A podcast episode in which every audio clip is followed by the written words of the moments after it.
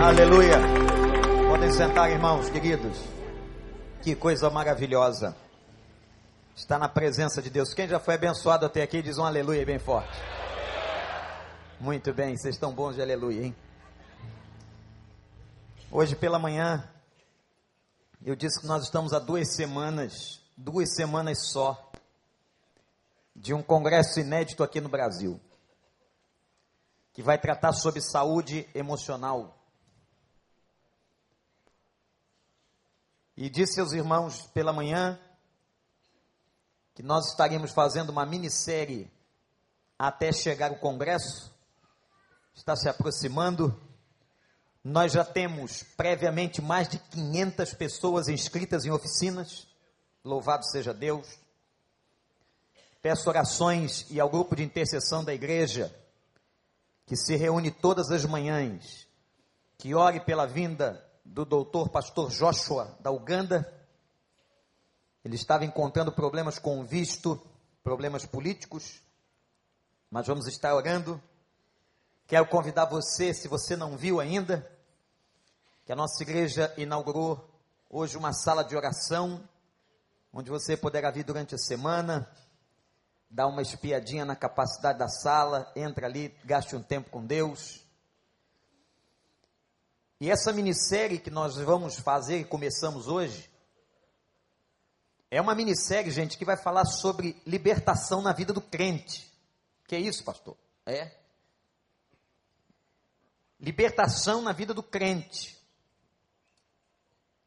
Porque a gente tem um entendimento equivocado de achar que a libertação é um processo que só acontece na vida de uma pessoa não crente que se converte ou então uma pessoa que está possuída por demônios.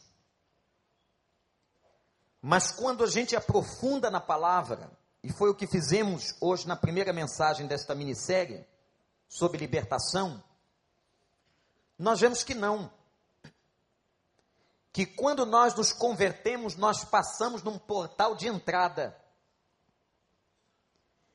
E quando você se converte, essa conversão, ela é um processo que tem um ato inicial, um ato no meio e um ato final. Quando você aceita Cristo como seu Salvador, reconhecendo que você é um pecador, que precisa da graça de Deus, como eu e você já fizemos, nos batizamos, nós passamos pela porta inicial da regeneração. A regeneração é quando o Espírito Santo nos gera novamente. É isso que significa a palavra. Nós somos regenerados. Assunto de Romanos capítulo 5.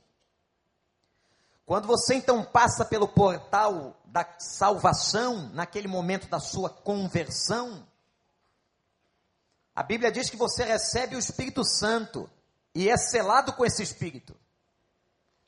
Então, todo mundo que está aqui, que um dia já aceitou Jesus como Salvador, se reconheceu como pecador e passou pela regeneração, foi mergulhado, isto é, foi batizado no Espírito Santo de Deus. Aleluia. E a Bíblia declara que você tem agora este selo que diz a palavra é o penhor da nossa herança. Até aqui tudo bem. Até aqui qualquer crente que fez a escola bíblica, os primeiros passos da vida cristã sabe. Mas a segunda etapa do processo de salvação, depois que você passou pela primeira etapa, recebeu o Espírito Santo, tem o Espírito Santo como penhor da sua herança, a sua garantia da salvação, você entra no segundo momento, que é o momento da santificação. E é nesse momento da santificação que muitas pessoas não entendem. E não compreendem que nós precisamos e necessitamos continuamente que o Espírito Santo nos liberte de todos os vícios comportamentais e de tudo aquilo que nos aprisiona em uma vida medíocre. Por isso que esta igreja, todas as quintas-feiras, no culto Celebrando a Vida, que aliás, quinta-feira agora, vamos ter essa grande mulher de Deus, doutora Edmeia, vai estar conosco. Logo depois do culto, nós temos grupos de partilha, que são pessoas, a maioria delas crentes, mas que reconhecem e reconheceram que precisam de serem libertas em algumas áreas da sua vida. Você vai encontrar pessoas que ainda ao terem se convertido precisam de libertação na área de dependência química. Eu estou falando de pessoas convertidas. Há uns, meus irmãos, que nós não sabemos e não temos como explicar. A libertação de certos processos é imediata. Há outros que Deus vai trabalhando de maneira processual. Você vai encontrar pessoas que aceitaram Jesus, mas ainda estão penduradas no vício da pornografia ou então de uma vida sexual impura e precisando que Deus trate essa área de sua vida. Há outros que trazem no coração feridas emocionais de situações que passaram desde a sua infância. Há outros que carregam sentimento de rejeição.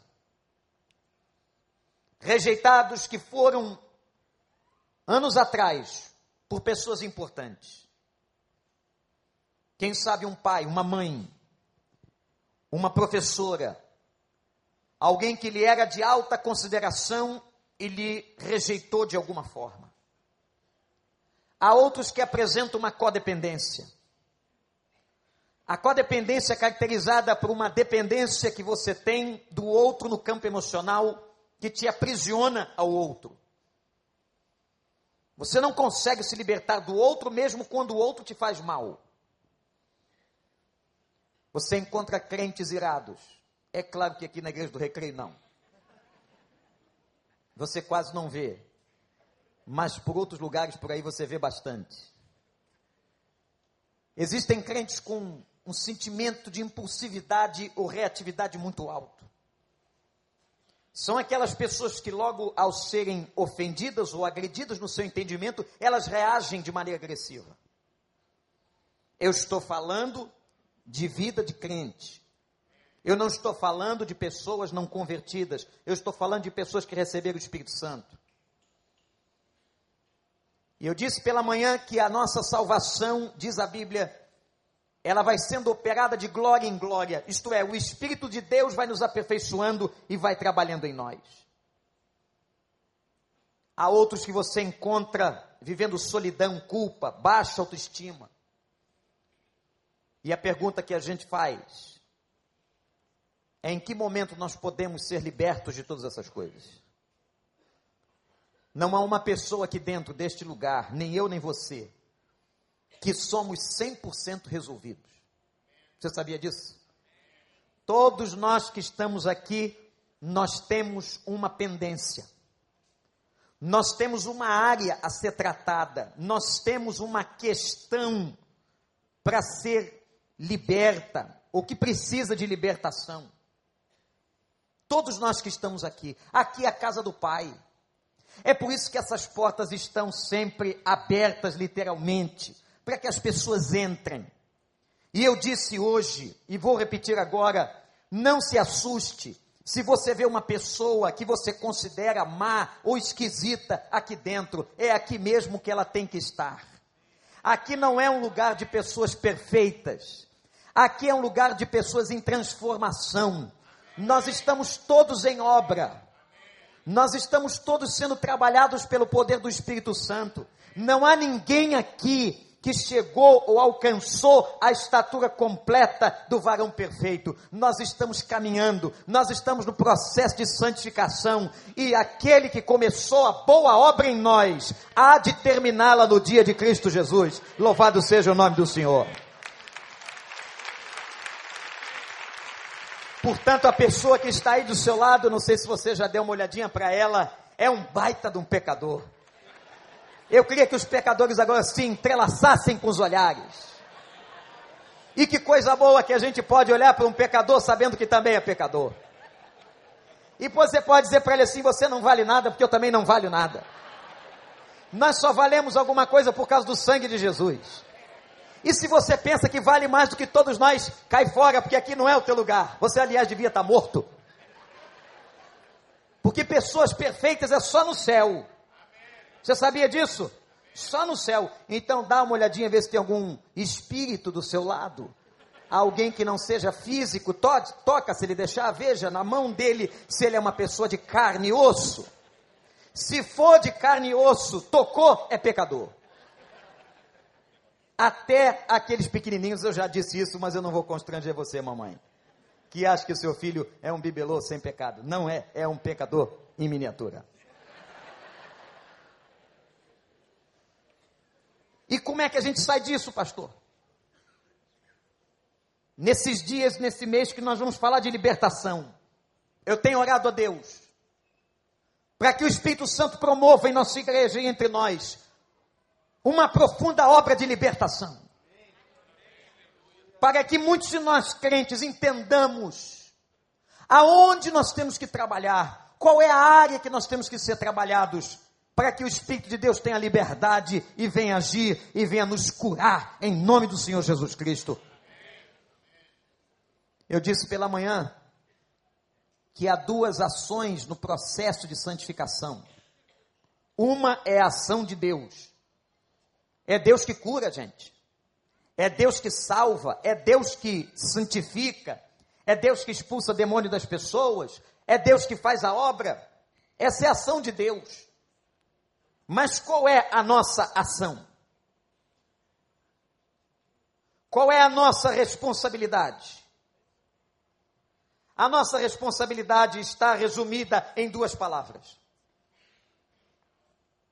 A nossa responsabilidade estar em reconhecer os nossos erros e a nossa área de fragilidade, Pastor Daniel. E segundo, está na permissão. Eu reconheço e permito. Não adianta só reconhecer. Eu estou falando de duas coisas. Não adianta você reconhecer que você tem problemas com pornografia. Não adianta só você reconhecer que tem problemas no campo da sexualidade que tem problemas com dependência química. Você precisa reconhecer e você precisa permitir. Permitir o quê? Permitir o que Paulo diz aos Efésios: enchei-vos do Espírito Santo. Renunciem à carne. Deem vazão ao Espírito de Deus. E meus irmãos, o dia e o momento que nós entendermos esta maravilha, este segredo, esse mistério do Evangelho, a igreja será diferente. Nós seremos uma igreja que não apenas tem o Espírito, mas nós seremos uma igreja cheia do Espírito, fazendo muito mais e muito mais diferença na sociedade e no mundo que a gente vive. Eu quero trazer agora o exemplo de uma pessoa ou de alguém que está na Bíblia que passou por um processo de restauração um processo lindo de libertação em todos os níveis. Um texto que você conhece, mas eu oro para que o Espírito Santo faça esse texto novo na sua vida, em Marcos 5. Nós vamos nos deparar com o famoso Gadareno. Não tem nem o nome dele aqui no texto. Diz a palavra assim: eles atravessaram o mar foram para a região dos Gerazenos ou Gadarenos. Quando Jesus desembarcou, um homem com espírito imundo veio dos sepulcros do seu encontro. Esse homem vivia nos sepulcros e ninguém conseguia prendê-lo, nem mesmo com correntes. Pois muitas vezes lhe haviam sido acorrentados os pés e as mãos, mas ele arrebentara as correntes e quebrara os ferros de seus pés. Misericórdia. Ninguém era suficientemente forte para dominá-lo. Noite e dia ele andava gritando e cortando-se com pedras entre os sepulcros e nas colinas. Quando ele viu Jesus de longe, correu, prostrou-se diante dele e gritou em alta voz: Que queres comigo, Jesus, filho do Deus Altíssimo? Eu rogo-te por Deus que não me atormentes, pois Jesus lhe tinha dito: saia deste homem, espírito imundo. Então Jesus lhe perguntou: qual é o teu nome? Meu nome é Legião, respondeu ele, porque somos muitos.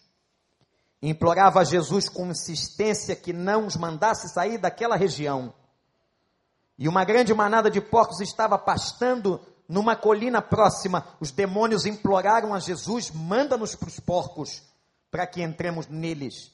Ele lhes deu permissão e os espíritos imundos saíram e entraram nos porcos. A manada de cerca de dois mil porcos atirou-se precipício abaixo em direção ao mar e nele se afogou. Os que cuidavam dos porcos fugiram e contaram esses fatos na cidade e no campo. O povo foi ver o que havia acontecido e quando se aproximaram de Jesus, viram ali o homem que fora possesso de legião de demônios, assentado, vestido e em perfeito juízo. Ficaram com medo. Os que estavam presentes contaram ao povo o que acontecera ao endemoniado e falaram também sobre os porcos. Então o povo começou a suplicar a Jesus que saísse do território deles. Quando Jesus estava entrando no barco, o homem que estiver endemoniado suplicava-lhe que o deixasse ir com ele. Presta atenção nesse versículo. Suplicava o homem que lhe deixasse ir com ele. Jesus não o permitiu, mas disse: Vá para casa, vai para a tua família e anuncie-lhes quanto o Senhor fez por você e como teve misericórdia de você. Então aquele homem se foi e começou a anunciar em Decápolis o quanto Jesus tinha feito por ele. E todos ficaram, ficaram admirados. Que Deus nos abençoe. Precisa pregar? Libertação humana. Estudo de caso. Vou fazer um estudo de caso aqui hoje e vou fazer um estudo de caso domingo que vem à noite.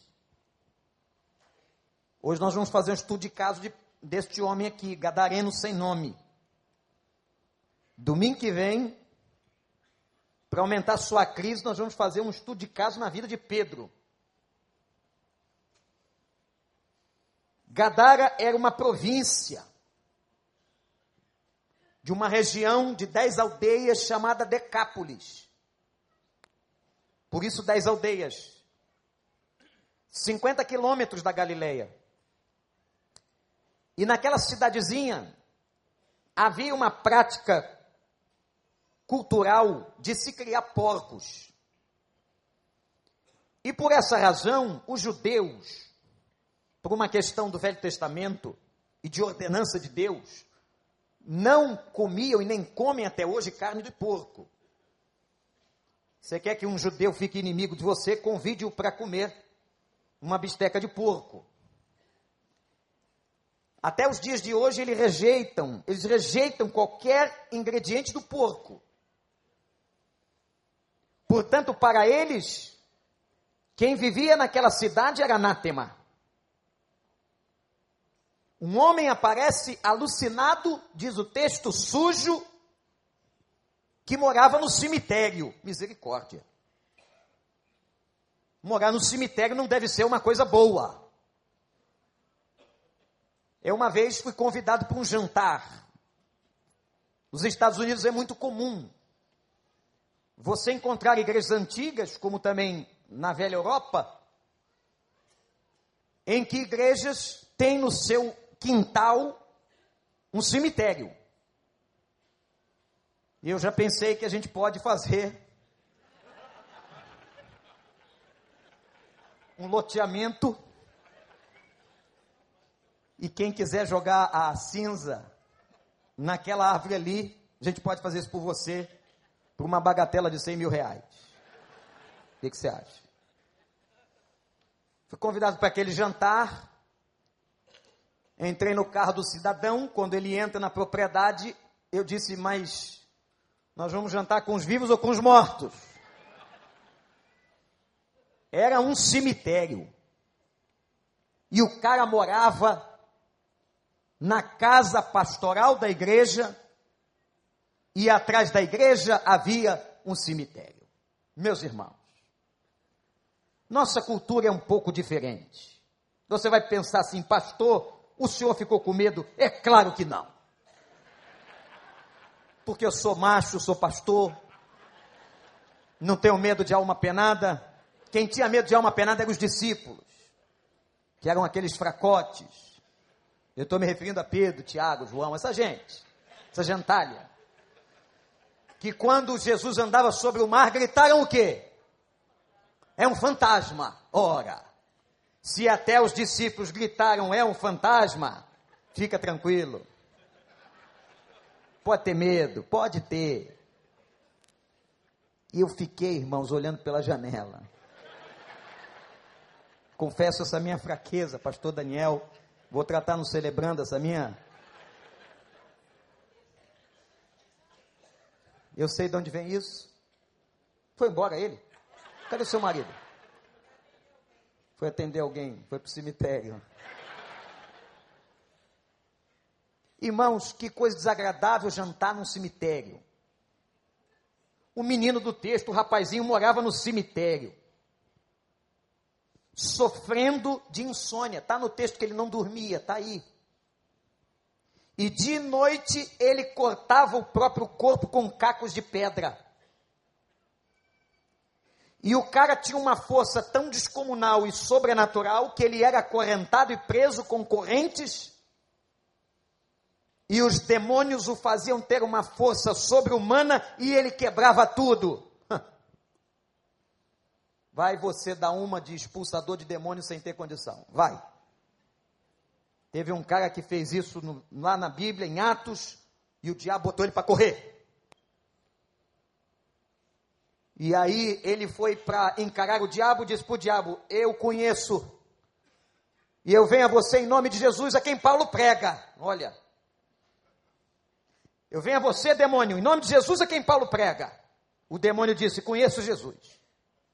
Eu sei quem é Paulo, mas você não. Deu uma surra nele. Se não estás preparado, ore e corre. E ore por ti mesmo, para que tenhas vergonha na cara, que você tem um poder e autoridade para fazer o que tem que fazer. Mas às vezes a gente não faz, porque a gente não está preparado. Jesus perguntou qual é teu nome, e disse Legião. Meu Deus. Legião é apenas uma maneira de mostrar a intensidade do poder do diabo na vida dele. Porque uma legião do exército romano, por exemplo, tinham seis mil soldados. O que eu quero mostrar a você não é necessariamente que tinham seis mil demônios, é demônio demais numa pessoa só. Jezabel, por exemplo, aquela mulher do Velho Testamento, devia ter mais do que isso. Mas o problema é a intensidade. O que a Bíblia quer mostrar é como as forças do mal são intensas, são poderosas. E quando Jesus pergunta qual é o teu nome, ele responde: é uma legião. As pessoas tentaram segurar aquele homem, ele quebrava tudo, morava no cemitério, cortava o próprio corpo, vivia gritando, diz o texto. Mas, meus irmãos, graças a Deus, que mediante o poder do nosso Senhor Jesus Cristo, não há demônio que fique de pé. E quando Jesus entrou na cidade, a autoridade de Jesus é tão grande, e não foi Jesus do cemitério, o homem saiu do cemitério e foi até a presença de Jesus, e diz a palavra que ele se dobrou, porque tem que se dobrar. Tem que se dobrar diante do poder e da autoridade do nome de Jesus. Meus irmãos, aqui começa o processo de conversão na vida desse homem. Eu falei que o processo libertador na conversão tem duas etapas, primeira e segunda. Eu vou falar da primeira usando esse estudo de caso. Primeira palavra que eu quero que você guarde comigo, para a gente ficar bem didático aqui. Libertação. Repete. De novo. O homem experimenta uma libertação de demônios. Seis mil soldados, ou seis mil demônios, ou uma grande massa e uma grande legião tomava conta daquele homem. Por isso que quando nós vamos expulsar um demônio, eu estava pregando domingo passado à noite, quando uma mulher caiu endemoniada na hora do apelo. E quando cai alguém endemoniado é um pavor só na igreja. Todo mundo começa a pensar que estava devendo, quem é que vai lá? E a pessoa só pensa numa coisa só: quem vai? Quem vai? Quem? Quem vai?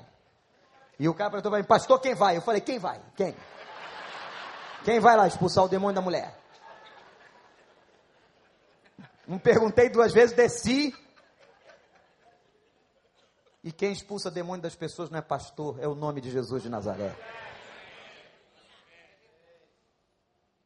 Eu me lembro uma vez quando um demônio se manifestou num enterro. Na capela do lado onde estava sendo velado meu tio. Eu só pude orar. O, to, o pavor tomou conta do lugar. Porque toma conta é feio. E eu só pude me lembrar da expressão e dizer, em nome de Jesus, volta para onde veio, ou volta de onde veio. Na mesma hora, o homem torceu o corpo, botou os braços para trás e foi para dentro de uma cova, que estava aberta para receber um corpo, no cemitério de Irajá. Havia um homem, Marilei que está aqui conheceu, que se converteu a Cristo, era pai de santo. E depois Deus fez uma obra tão grande na vida dele de libertação e ele se tornou um dos maiores pregadores da cidade. Era pregador leigo, não era pastor não, mas pregava e tinha autoridade chamado Mário Lúcio. Aquele homem, quando estava na impiedade e tinha tanto pacto com Satanás, que com a palavra os portões do cemitério de Inhaúma abriam-se sozinhos. porque o diabo gosta de lugares áridos. Não brinca não, meu irmão. Eu não quero te botar medo não, mas essa noite vai ser boa para você. Qualquer barulhinho na janela, um grito mais alto da mulher, você sai em nome de Jesus. Não, calma. É tua mulher que está indo até você pedindo um copo d'água. Eu já estou vendo aqui alguns se apertando na cadeira. Sujando a alma, né, irmão?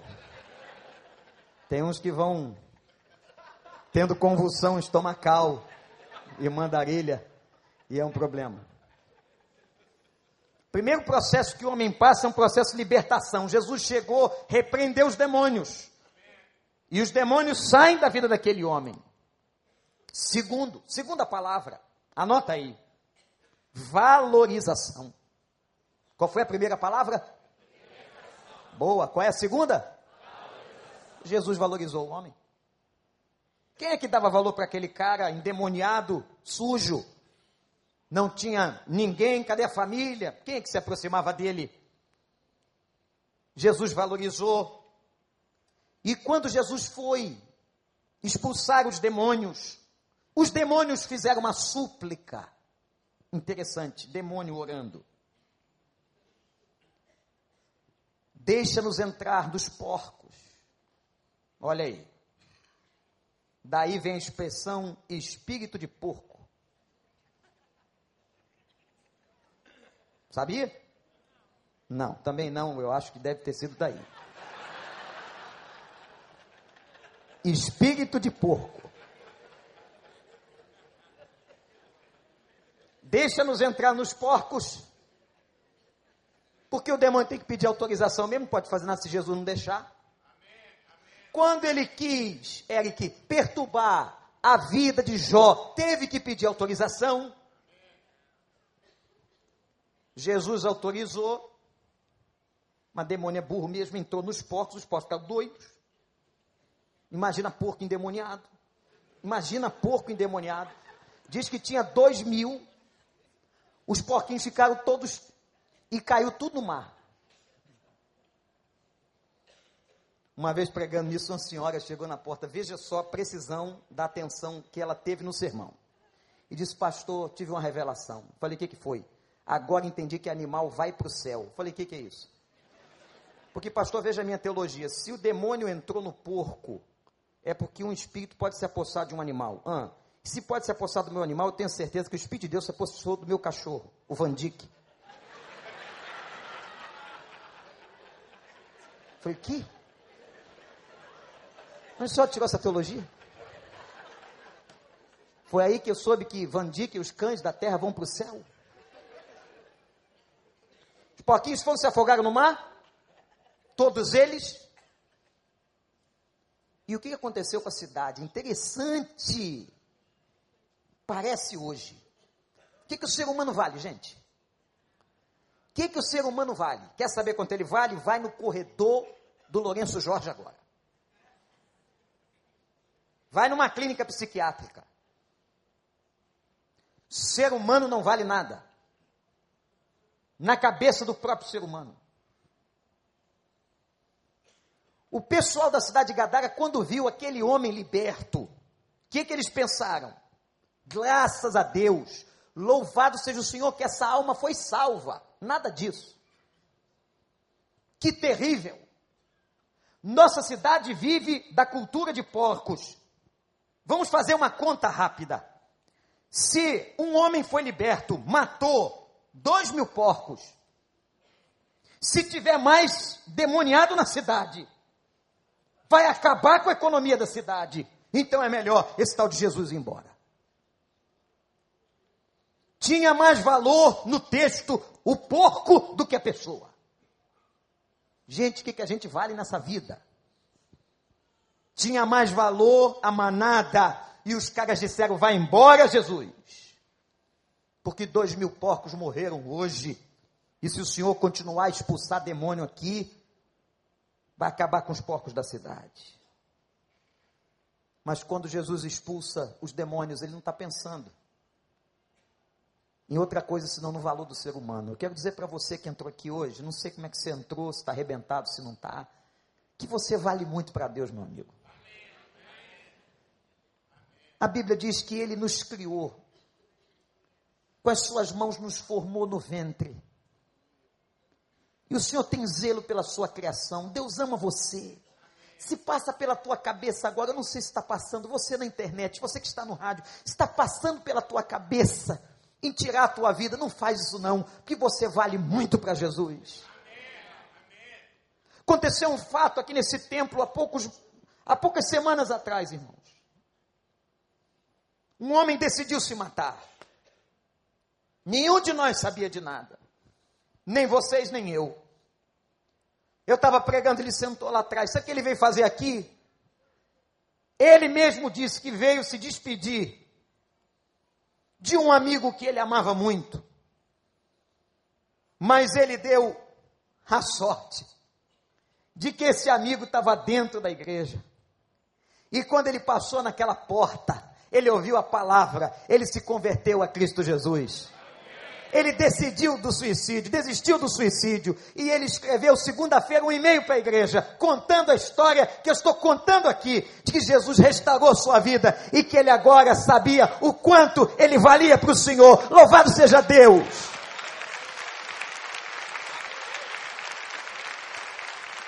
Eu vou guardar esse e-mail em todo o meu ministério.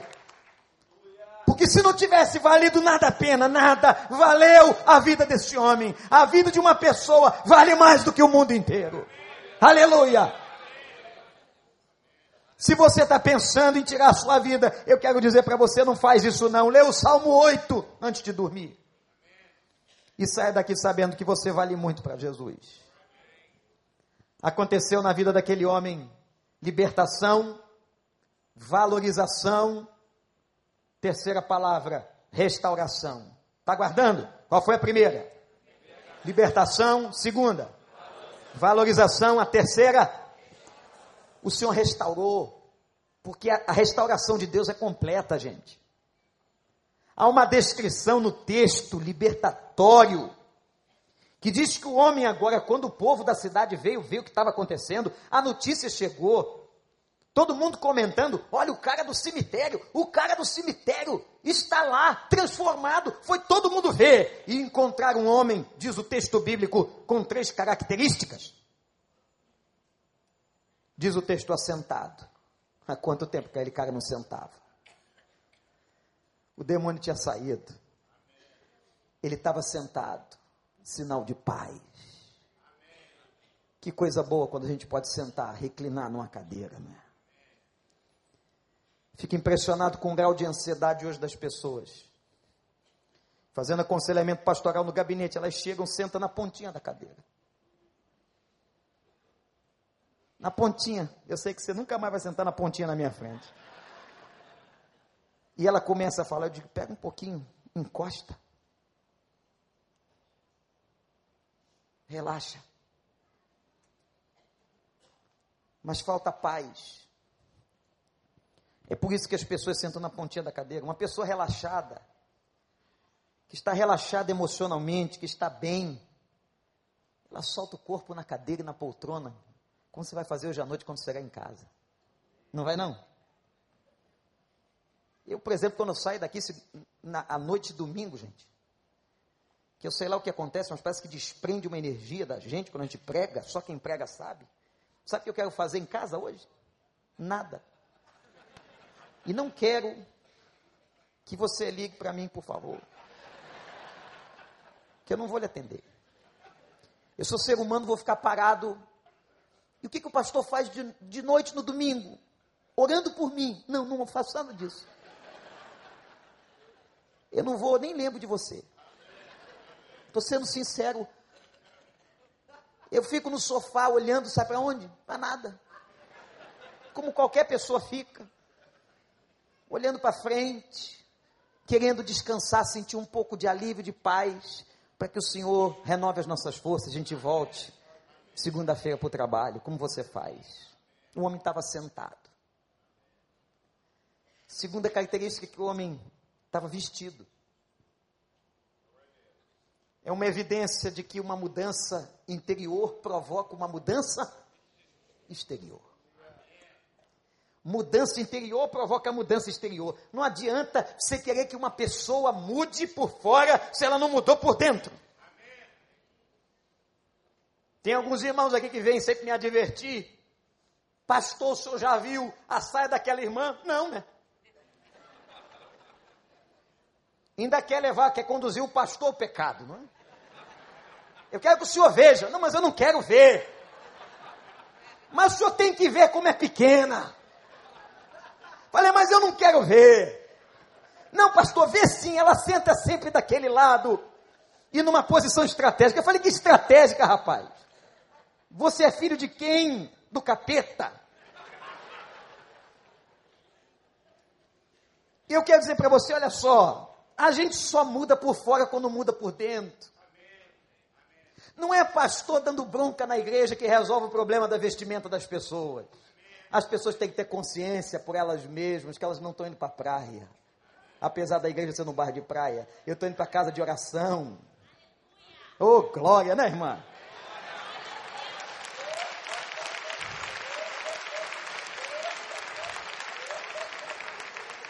Aí no outro dia encontrei um homem marmanjo, um, um, um, cara que eu não sei, tem que fazer trabalho pastoral com ele, disse assim, mas eu gosto que minha mulher mostre. Eu falei, mostra o quê? Você é crente, cara? Gosto que minha mulher mostre, tem que mostrar em casa. Às vezes esses caras, esses garanhões, esses Dom Juans, chegam em casa, sabe o que eles fazem? Dormem. Na rua eles querem mostrar o material, expor. Olha o mulherão que eu tenho. Em casa não dão conta do recado.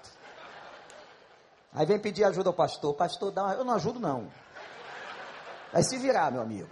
Toma vergonha na cara. Eu não sou Viagra.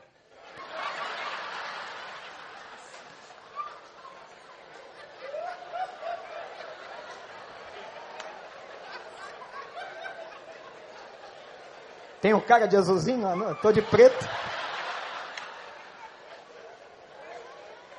A Dilma chegou ali para mim na porta, pastor, eu nunca tomei, 80 é tal. Eu falei, isso é problema seu.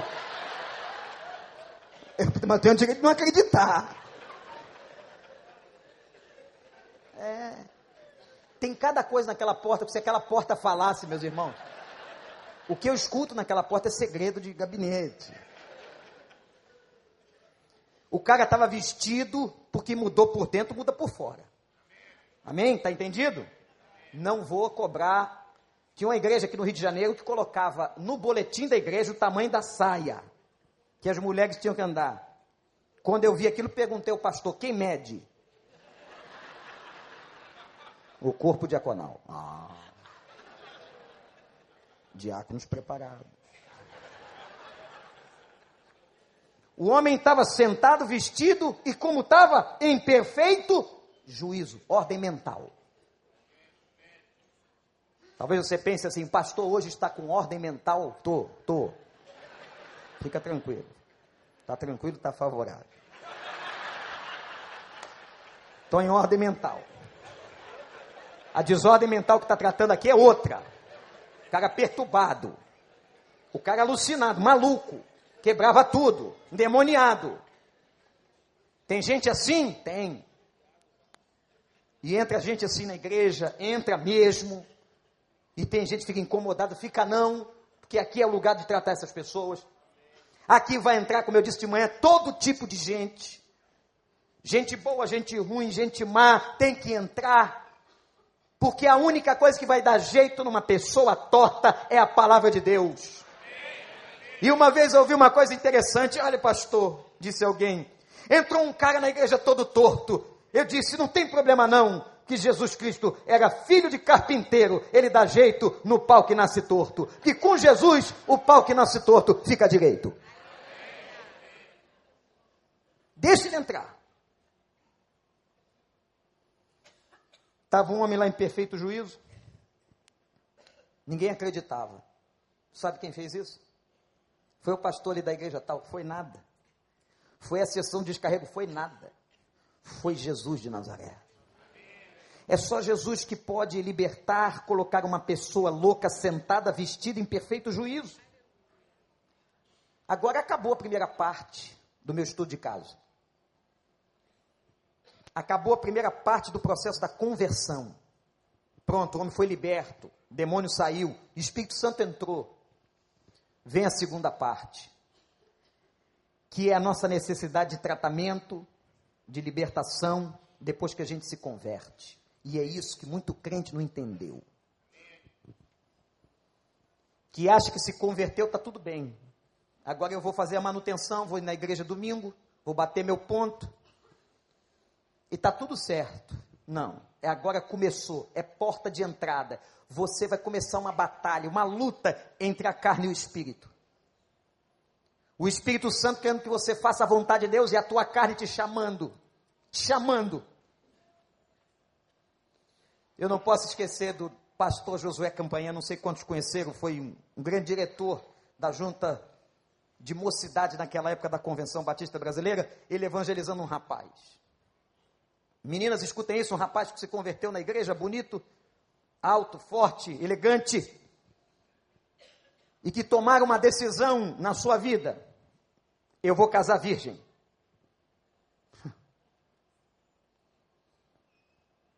ele desafiou a carne, tomou uma atitude. E depois que ele fez isso, converteu, se batizou, fez o voto a Deus. Parece brincadeira. Diz que as meninas da repartição onde ele trabalhava começaram a assediá-lo muito mais. E vocês sabem que tem menina que assedia, não é? Já foi tempo que as meninas eram recatadinhas assim. Hoje elas partem para cima. E as meninas partiram para cima e fizeram um voto entre elas, voto do inferno. Compraram um troféu, botaram em cima do armário da repartição e a, a, proposta era a seguinte: quem conseguisse levar ele para o motel, levava o troféu. Um menino, rapaz crente, bonito, convertido e fazendo voto a Deus. É assim mesmo. Quando você faz um voto a Deus, você quer andar direito, aí vem as propostas. E começaram, e o pastor Josué estava fazendo, Josué Campanha estava fazendo discipulado com ele. E quantas vezes o pastor Josué disse que ele ligava, que ele descobriu a história do troféu e do assédio para uma outra moça crente do departamento, e ele ligava dizendo, pastor, o troféu está lá no altar balançando, pastor ele vai cair. Josué dizia assim: segura ele lá, não deixa cair, não. Era uma linguagem que só os dois entendiam. Porque o diabo quer que você quebre o teu voto. O pecado está à porta e bate. Foi assim na vida de Caim. O pecado está na tua porta, Caim. O pecado está na nossa porta, irmãos. Agora vai começar a guerra. E o que é que esse rapaz faz? Olha aqui, talvez você nunca tenha percebido isso no texto. Talvez até aqui o que eu disse não seja novidade. Eu falei sobre o quê? Quem lembra? Primeiro ponto foi libertação. Segundo, valorização. E o terceiro? Restauração. Agora o rapaz chega e pede para Jesus: Eu quero ir com o senhor. Eu fico pensando por que, que aquele rapaz queria ir embora da cidade. Por que, que ele não admitiu voltar para sua família? Porque ele tinha família. Porque Jesus diz isso. Ele tinha família que morava na cidade. Por que é que ele não quis voltar para casa? Tem muitas explicações. Mas a maioria das nossas explicações lógicas vão cair na necessidade de um tratamento. Presta atenção. Você pode dizer assim: ele não quis voltar para casa, pastor. Primeira opção, porque ele achou Jesus espetacular, foi o cara que deu jeito na vida dele. Verdade, pode ter sido por isso. Mas você vai concordar comigo que ele pode ter querido ir embora da cidade por vergonha? Sim ou não? Pode. Vergonha, baixa autoestima, Todo mundo sabia que era aquele cara, quem ele era. Demoniado, deve ter machucado gente. Quebrava as cadeias, morava no cemitério. Eu não tenho dúvidas que o pedido que ele faz a Jesus tem a ver com Jesus, mas tem a ver com a situação dele. Tem a ver com ele, com o coração dele. E vejam que espetacular, é a primeira vez igreja, a primeira vez que no Novo Testamento Jesus não deixa uma pessoa segui-lo. E parece contraditório, porque a todo mundo Jesus dizia: Vem e segue-me, vem e segue-me, vem e segue-me. Jesus agora diz: Vai. Vai tratar vai tratar o que você tem que tratar. Quem sabe você tem que tratar tua vergonha, tua baixa autoestima, teu problema com as pessoas que você feriu. Vai tratar e começa a tratar por dentro de casa. Porque o tratamento de um convertido começa dentro de casa. Eu me lembro que quando meu irmão se converteu e depois levou o evangelho a mim, e nós não tínhamos pais crentes, foi o primeiro voto que nós fizemos: vamos ganhar os nossos pais para Cristo. Não adianta você querer ganhar o mundo inteiro e perder a alma dos seus filhos, do seu cônjuge, dos seus irmãos. Volta para dentro da tua casa restaura o que tem que ser restaurado. Faz o que você tem que fazer. Aqui aparece com clareza a ação humana. Ah, meus irmãos, como a nossa saúde depende de nós. Não depende tudo de Deus, não. Deus tem todo o poder. Deus quer fazer. Deus quer dar vida abundante. Deus quer dar transformação de glória em glória. Deus dá o Espírito Santo, mas é necessário que você deixe. Que você permita, que você autorize. E aí você vai encontrar em Efésios capítulo 5, verso 18, a Bíblia diz assim: cheios do Espírito Santo. O Espírito chegou e está aí, mas agora você tem que deixar ele encher a tua vida. Aí Gálatas capítulo 5 vai dizer: você agora vai renunciar. Você vai lutar e não vai fazer aquilo que a carne está mandando você fazer. Não vai apertar esse botão da televisão. Não vai falar com essa pessoa. Não vai atender essa ligação. Não vai responder esse WhatsApp. Porque eu não quero. E você vai agora lutar. Porque eu quero te ver em santidade. A luta começa depois do portal de sangue. O gadareno teve que voltar para casa não, você não vem comigo, você vai tratar tudo aquilo que te aborrece. É isso que nós precisamos entender na vida, que um crente também precisa ser liberto. Depois da nossa conversão, começa a santificação. E Deus vai tratando a gente, meus irmãos. Ah, sabe, essa ira que você tem que não passa, Deus trata.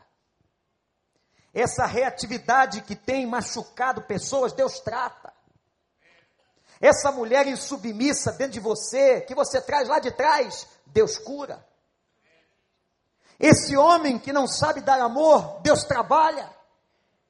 Mas tudo depende de nós, tudo depende da nossa permissão.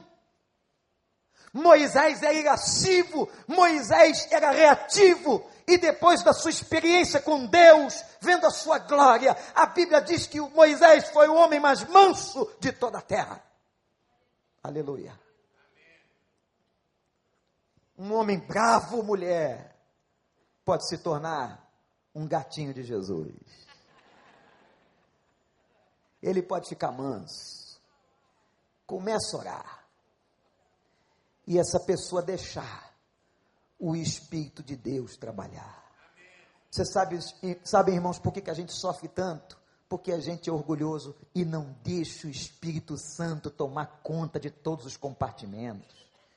Não nos enchemos do Espírito, vivemos na carnalidade, e aí o Espírito não pode agir. Ele está ali, mas não pode agir porque nós impedimos. Nós temos o arbítrio, e se você, como foi na tua conversão no início, se você não abrir o coração, Jesus não entra. E se você não abrir para ser santo, para ter uma vida santa, para renunciar, você também não vai ver essa santificação.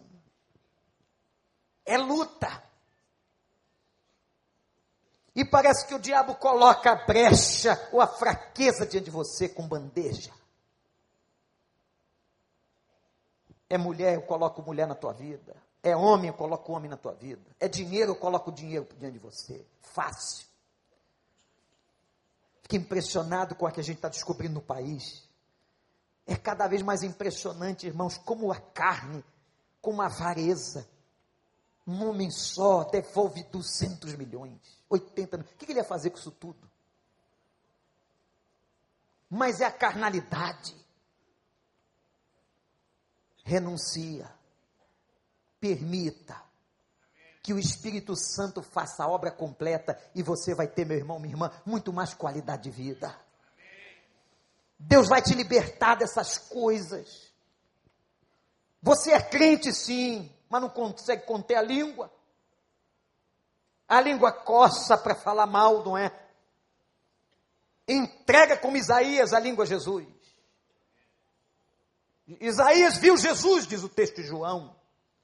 Mas ele disse assim: Eu sou um homem de lábios impuros.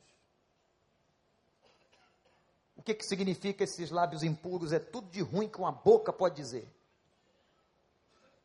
Maledicência, palavrão, seja o que for, seja o que for, entrega para o Senhor.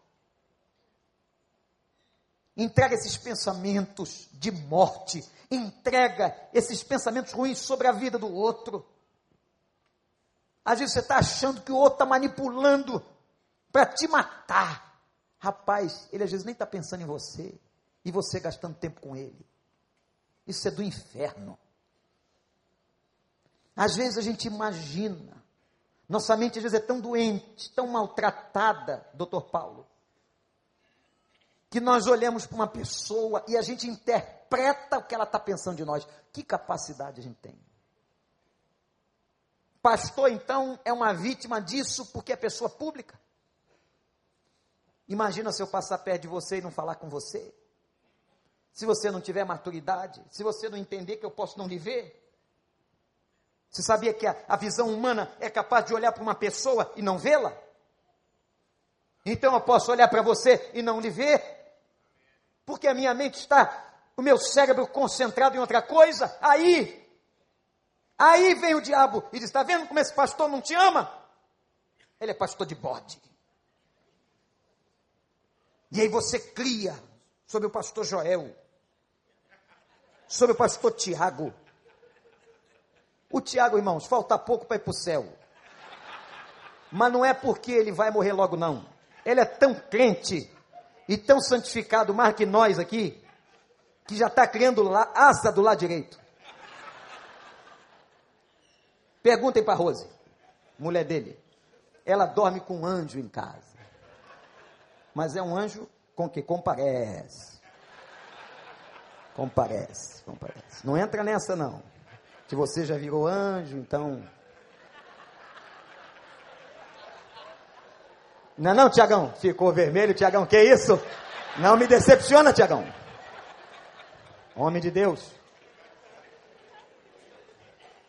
Aí o cara olha para o outro, interpreta, interpreta. Tem gente que interpreta demais.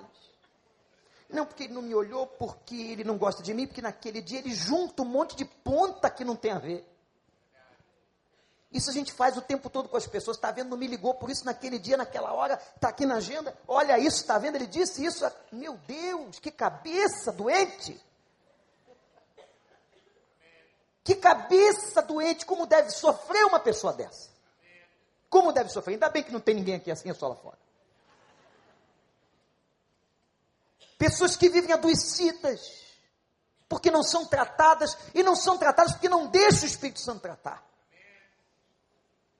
Às vezes o Espírito vai dizer para você: Olha, eu quero usar aquele meu irmão ali que é médico, que é terapeuta, que é psiquiatra, sei lá o quê. Ele usa o que ele quiser. Você concorda comigo que Deus usa o que ele quiser?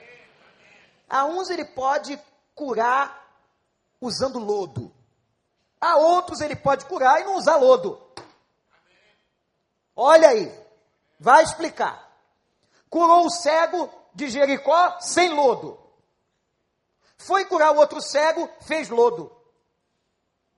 Aí tá vendo, pastor, a base do remédio? Eu falei, ó oh, rapaz, Deus cura como Ele quiser, se é com remédio, se é sem remédio, se é por terapeuta, se é por médico, louvado seja o nome do Senhor. Deus faça a obra na nossa vida como Ele quiser. Amém, Amém igreja? Amém. Deixa Ele agir como Ele quiser. Ele é soberano. Agora eu tenho que deixar. E agora volta para tua casa. E vai tratar tudo que está pendente. Foi essa a ordem de Jesus. Doutora Anícia da Silveira, leiam. Psiquiatra renomada desse país. Trabalhando com a doença mental. Defendia naquela época o que veio se tornar verdade depois. A libertação de pessoas dos manicômios. Deixe ele voltar para a família, porque ele vai ter muito mais progresso no meio de quem o ama do que nessa casa de loucos. Quem quiser ver um pouco mais, veja o filme O Expresso da Meia-Noite. Quando um traficante é preso na Turquia e colocado numa prisão. E porque a traficante foi colocada numa prisão de loucos. E sabe como é que ele lutava contra a loucura? Os loucos andavam em torno de um eixo, numa área central do presídio. Ele andava no sentido contrário.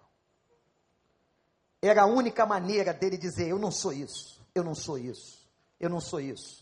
Um filme de grande sucesso há muitos anos atrás. Alguns aqui nem eram nascidos o expresso da meia-noite. Deus quer tratar a gente.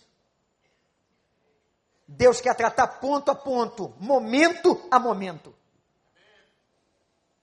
Aquilo que você tem que precisa de libertação. E olha, irmãos, eu vou terminar dizendo o seguinte: depois que esse cara aqui foi tratado, liberto, que Jesus manda ele voltar para a casa dele. Jesus dá uma missão. A última palavra aqui é a palavra vocação. Como é que um cara trapo humano que morava no cemitério pode ser um pastor. Pode. Um trapo humano pode ser um pastor. Vai contar, versículo 19, em Decápolis, tudo que o Senhor te fez. E lá na frente, olha como a Bíblia é linda, lá no livro de Atos, nós vemos o Evangelho entrando em Decápolis e na cidade de Gadara, e a porta do Evangelho para Gadara foi esse homem.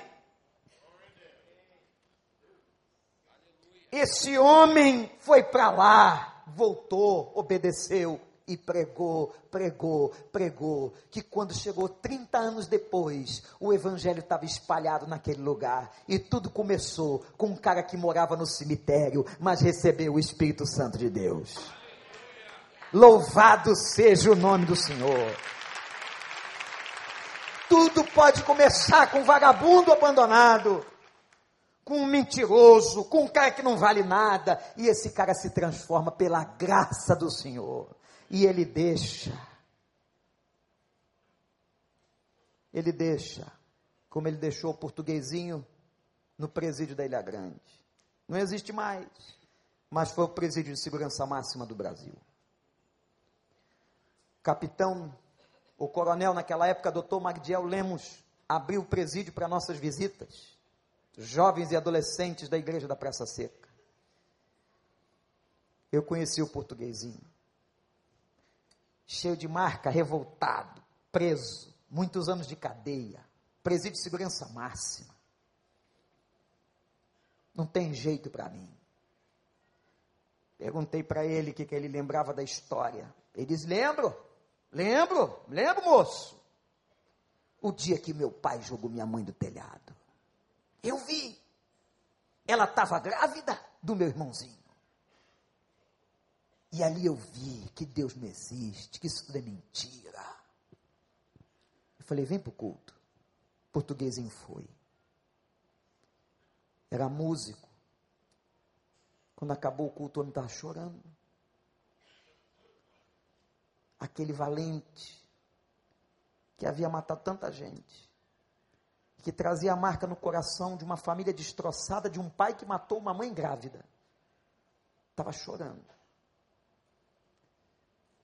aceitou o evangelho, o guarda disse para a gente: acabou o tempo. Vocês têm que sair do presídio. Eu só pude dizer para ele: fica firme, cara. Deus vai trabalhar na tua vida. Saímos da porta da cadeia. Um mês depois, como a gente fazia, voltamos nós. Era o mês de dezembro. Portuguesinho veio correndo com violão disse de novo: Moço, eu sou de Jesus. E eu compus uma música para ele. E ele começou a tocar e a gente começou a chorar. Eu tenho a letra que ele escreveu, na minha casa até hoje. Ele disse: Como é que pode Deus transformar um lixo? Eu era um lixo. Eu falei, cara, mas Deus é especialista em transformar lixo em barra de ouro. Aquele homem ministrou adoração muito tempo no presídio. Estava jurado de morte, mas era de Jesus. Um dia assassinaram o portuguesinho dentro da cadeia. Quando nós chegamos lá, recebemos a notícia. Porque ele tocava com a gente agora nos cultos. E a gente ficou tão triste. Mas um homem se levantou e disse: Fica tranquilo, pastor eu morava com ele aqui dentro, como aquele homem deu testemunho da fé e de um Deus que transforma gente que é lixo em barra de ouro. Ele não está mais em corpo presente, porque já está com o nosso Senhor. Dentro da cadeia da Ilha Grande, foi formado um coral de presos que haviam se convertido por causa do testemunho daquele homem. Louvado seja Deus! Deus é especialista em pegar coisa ruim e mudar. Em pegar viciado e transformar. Em pegar dependente. E gente fraca como eu e você, ele está trabalhando. Eu vou terminar dizendo o seguinte: Filipenses 1,6. Vai lá em casa. Aquele que começou a boa obra em nós, vai terminá-la até o dia de Cristo. Louvado seja o nome do Senhor. Recline a sua fronte diante de Deus agora. Eu quero te fazer uma pergunta, meu irmão. Quais são as áreas da sua vida que precisam de libertação? Quais são as áreas da tua vida que precisam de libertação? Pede para Deus ajuda. Não deixa ficar assim, não. Conta para Ele. Faz o que Jesus está dizendo para você, volta para tratar. Eu quero trabalhar em você, eu quero que meu espírito trabalhe em você.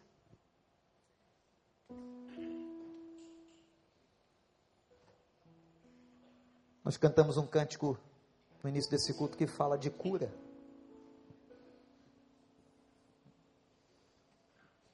Que fala de um Deus que sara.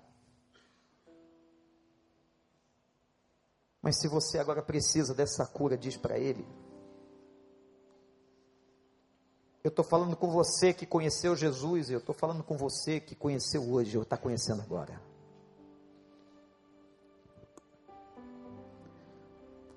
Diz para Deus: Eu preciso, Senhor, ser liberto. Tem áreas ainda que, apesar de ter me entregue a Cristo há tantos anos, ainda não foram saradas. Ou talvez tenha gente aqui hoje que entrou pela primeira ou segunda vez, ou você que está na internet, que esteja dizendo o seguinte: eu quero essa libertação. Eu preciso de libertação. Quem precisa de libertação? Ore para Deus. Você, a igreja toda de cabeça baixa, mas se tem alguém, faz o que a Bíblia manda, confessa a Jesus, confessa ao Senhor. Eu quero orar por você. Levante a sua mão onde você está. Se você reconhece precisa de libertação na sua vida, em alguma área, graças a Deus, graças a Deus, graças a Deus, graças a Deus, graças a Deus, graças a Deus. Glória a Deus, louvado seja o nome do Senhor. É só assim que pode haver cura, é só no reconhecimento, no quebrantamento, na permissão. Espírito Santo de Deus, age nesse lugar. Espírito Santo de Deus, liberta as pessoas. Liberta os viciados na pornografia. Liberta, Senhor, aquele que está aprisionado em drogas. Liberta aquele casamento, Senhor, que não tem qualidade. Liberta também aqueles que entraram aqui pela primeira ou segunda vez, que hoje entenderam a salvação. Ó oh, Deus, traz a cura nesse lugar. Como o Senhor invadiu Gadara, invade essa casa de oração agora com teu espírito. Em nome de Jesus, o Senhor está passeando entre nós com seu espírito diz: Eu preciso de ti, Senhor. Eu preciso de ti. Eu queria que toda a igreja ficasse em pé, em reverência, em espírito de oração, que ninguém andasse, ninguém se move agora. Nós estamos diante dele, com muita seriedade, levando as nossas fragilidades. Aqueles que levantaram suas mãos, e quem quiser vir aqui, se ajoelhar no altar aqui pela frente ou pelo corredor, eu não preciso saber. Deus sabe, nós vamos orar por você. Pode sair do seu lugar agora, enquanto a gente canta. E aqui não tem vergonha, que não há ninguém melhor do que o outro. Tem muita gente que precisa ser liberta. E Deus sabe quem é. Vem aqui. Coloque-se diante de Deus. Igreja, vamos cantar enquanto o Espírito Santo faz a obra nesse lugar. Você que visitou, está visitando a gente. Se o Espírito falou contigo, vem também, eu vou orar por você. Graças a Deus. Graças a Deus. Graças a Deus. Oh Deus. Isso é uma oração, igreja. Isso é uma oração. Creio que tu és a vida. Está faltando você aqui, ajoelhado. Falta você. Falta você. É contigo. Diz para ele: Jesus, eu preciso de libertação. Eu preciso de ti, Senhor. Oh, meu Deus. Escuta quando eu clamo, Senhor. Escuta. Ó oh, Senhor.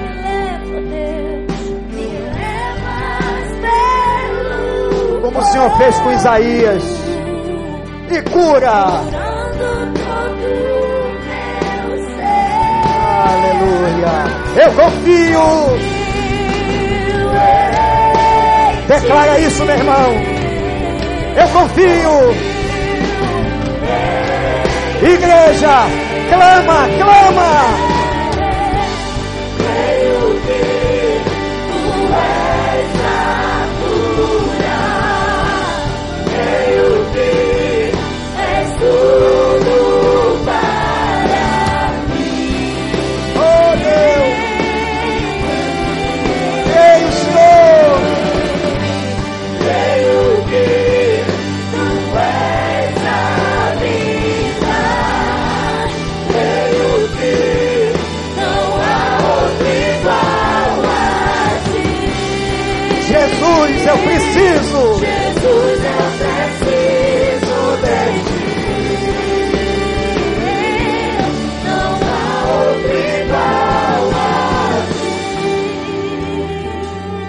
Tanta gente quebrantada aqui na frente, está faltando você. Vem, vem, não fica com vergonha não.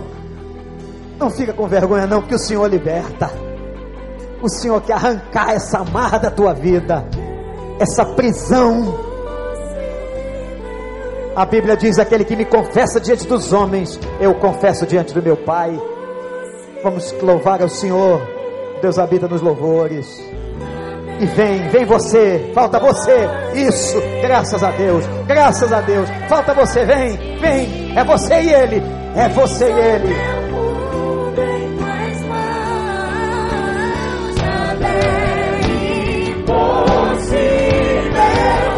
Nada é impossível, nada.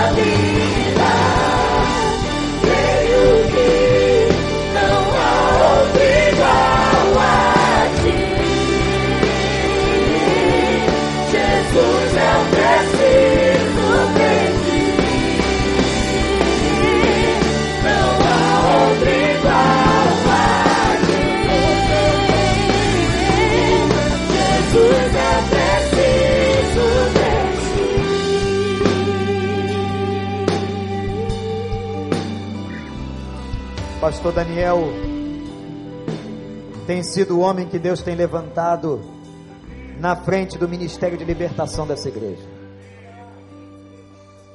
Ele vai clamar pela sua vida. Tem gente aqui, pastor Daniel, que é crente, tem gente que está se convertendo agora. Você que vive doente, aprisionado por uma questão, eu não preciso saber nem ele, só Deus sabe. Você que tem sido viciado em alguma área, você que tem dado vazão à carne, você que está com um casamento destroçado, eu quero dizer para você que você vai ter mais qualidade de vida. Que o Espírito Santo do Senhor está aqui. E mediante confissão sincera e o mover da soberania de Deus, Deus vai tomar a sua vida Você que está ajoelhado, olha para mim. Você que está aqui de pé aqui na frente. Só os que responderam ao apelo. E a igreja, por favor, estenda as mãos para cá agora. Vocês estão aqui, ó, ajoelhados, olhem para mim. Vocês vão repetir comigo. Jesus Cristo. Repitam de novo. Jesus Cristo é o Senhor. Jesus Cristo é o Senhor. Eu renuncio a todo pacto, a toda feitiçaria, no nome de Jesus.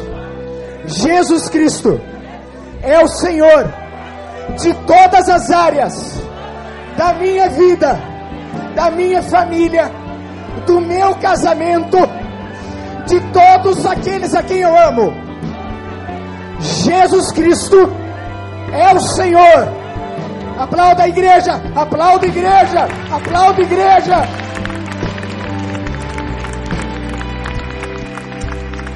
Pode continuar aqui. Pode continuar aqui. Igreja, estenda as mãos.